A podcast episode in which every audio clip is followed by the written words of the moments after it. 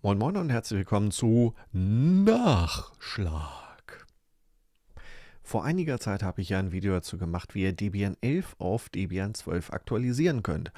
Und ähm, dazu habe ich auch so ein kleines Skript gebaut, womit das sich relativ einfach automatisieren lässt. Und als ich noch ein paar mehr Systeme von 11 auf 12 aktualisiert habe, sind mir doch so ein paar Kleinigkeiten aufgefallen, was das Skript nicht so abdeckt. Von da habe ich jetzt nochmal so eine Plus Plus, eine verbesserte Version von dem Skript gemacht. Und darum geht es jetzt hier. Also wir gucken uns gleich mal die Unterschiede an, was das jetzt macht. Und wenn ihr jetzt in die Verlegenheit kommen solltet, von Debian 11 auf 12 zu aktualisieren, solltet ihr auch wirklich das neue Skript nehmen und nicht das alte.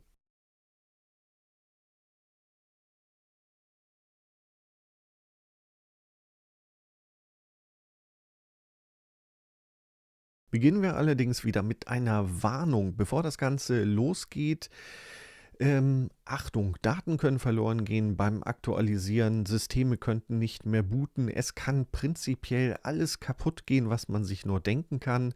Von daher macht bitte unbedingt vorher ein Backup vom ganzen System, also wirklich komplett, wenn ihr eine virtuelle Maschine habt, könnt ihr einen Snapshot davon machen. Oder ansonsten sichert auf jeden Fall alle wichtigen Daten irgendwo weg, außerhalb von dem System damit im Falle eines Falles äh, ihr wieder zurücksichern könnt.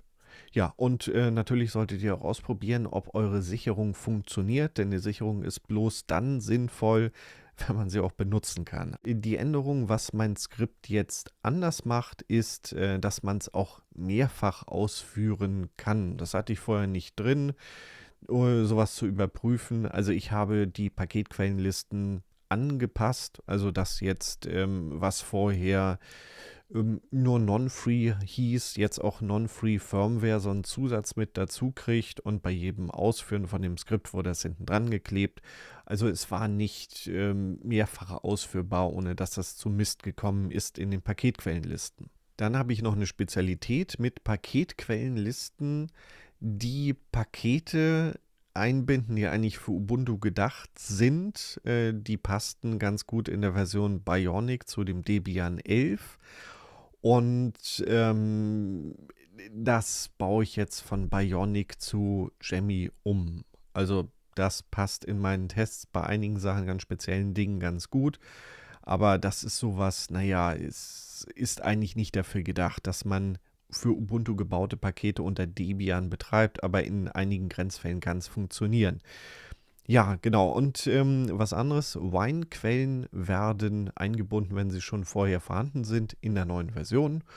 Und äh, KX Studio Quellen, das ist sowas für Musikproduktion, für Audiobearbeitung und so weiter. Da gibt es spezielle Pakete in einer extra Quelle, eben dieser KX Studio Quelle, und die wird eben auch eingebunden in ähm, der neuen Version, wenn das vorher schon vorhanden ist. Also äh, das Skript ist so ein bisschen intelligenter geworden in dem, was es tut. Schaut euch aber bitte auch das ursprüngliche Video an. Da erkläre ich noch deutlich mehr dazu, als was ich das jetzt mache, weil das hier bloß ein Nachschlag ist. Dann nochmal eine Warnung, wenn ihr immer noch nicht abgestreckt seid, dann könnt ihr das Skript hier runterladen aus den Folien und auf euren Debian 11 Server Rechner loslassen und damit diesen aktualisieren oder eben auch zerstören. Also von daher Backup anlegen und hinterher nicht jammern. Schauen wir uns jetzt auch nochmal die Änderungen an, die ich dort gemacht habe. Da haben wir einmal auf der linken Seite die alte Version von dem Skript und auf der rechten Seite die neue Version. Und da ist dieses drin, dass bloß einmal diese zusätzlichen, wo haben wir es denn hier, Non-Free Firmware angehängt wird an was, was schon Non-Free heißt. Bloß einmal wird dann geguckt durch ein Grab, ob das schon vorhanden ist. Ja, und nur falls es nicht vorhanden ist, wird das einmal geändert. Dann haben wir hier noch die Anpassung mit dem Bionic wird zu Jammy, also die Ubuntu-Varianten, die werden umgebaut. Und dann haben wir hier unten nochmal WineHQ, wird eingebunden, wenn vorher schon was von WineHQ drin war. Und dann haben wir hier unten auch nochmal so etwas ähnliches für diese KX Studio Quellen. die einfach auf dem offiziellen Weg installiert werden, also so wie es auch auf den Webseiten beschrieben ist.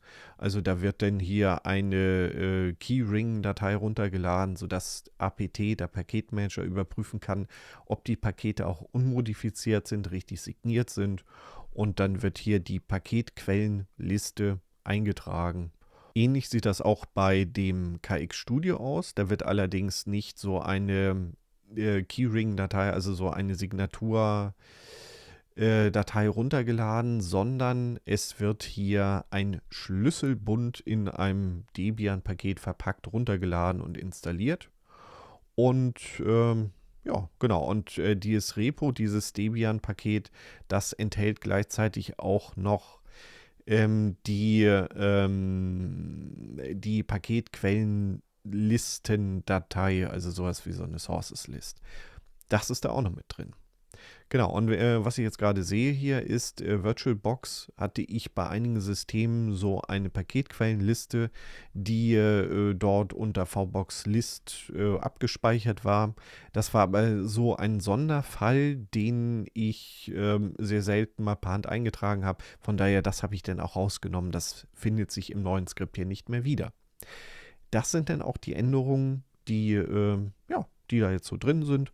Und von daher wisst ihr, was sich da jetzt geändert hat. Das war es dann auch mit diesem Nachschlag. Ja, macht das nach, macht es nicht nach. Ähm, ansonsten ähm, abonnieren, äh, Glocke drücken und bis dann und tschüss.